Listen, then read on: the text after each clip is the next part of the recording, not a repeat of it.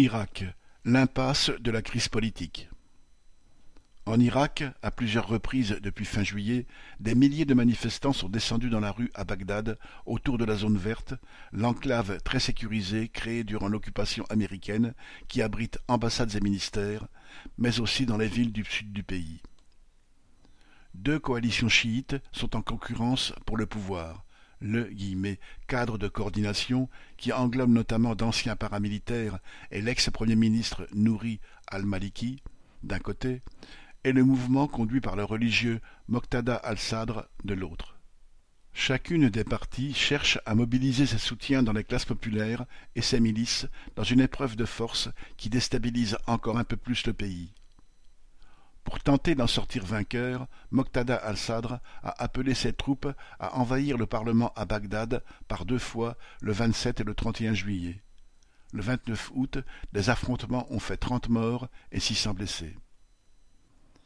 Il s'agit d'un énième épisode de la crise politique qui secoue le pays sur fond de détérioration de la situation économique.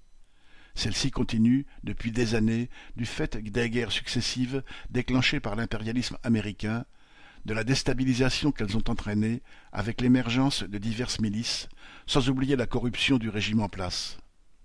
Ceux qui ont quarante ou cinquante ans aujourd'hui ont connu la première guerre du Golfe en 1991, déclenchée par les États-Unis avec le soutien de nombreux pays dont la France, l'embargo qui a suivi, une deuxième guerre en 2003, neuf années d'occupation américaine, puis l'incurie d'un pouvoir fantoche.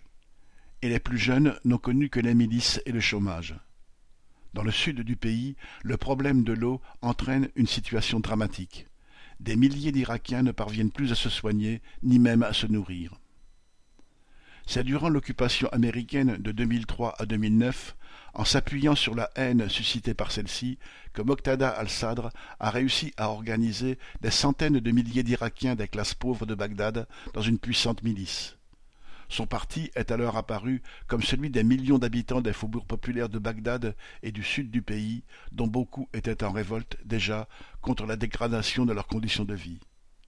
Moqtada al-Sadr semble toujours disposer aujourd'hui d'un important soutien populaire.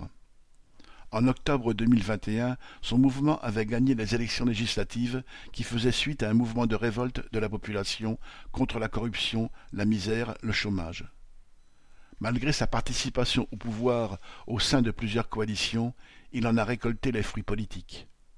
Il voudrait garder ce soutien populaire le plus longtemps possible, mais la voie de l'affrontement entre milices qui tentent d'accaparer le pouvoir mène les masses dans une impasse. Aline Rettes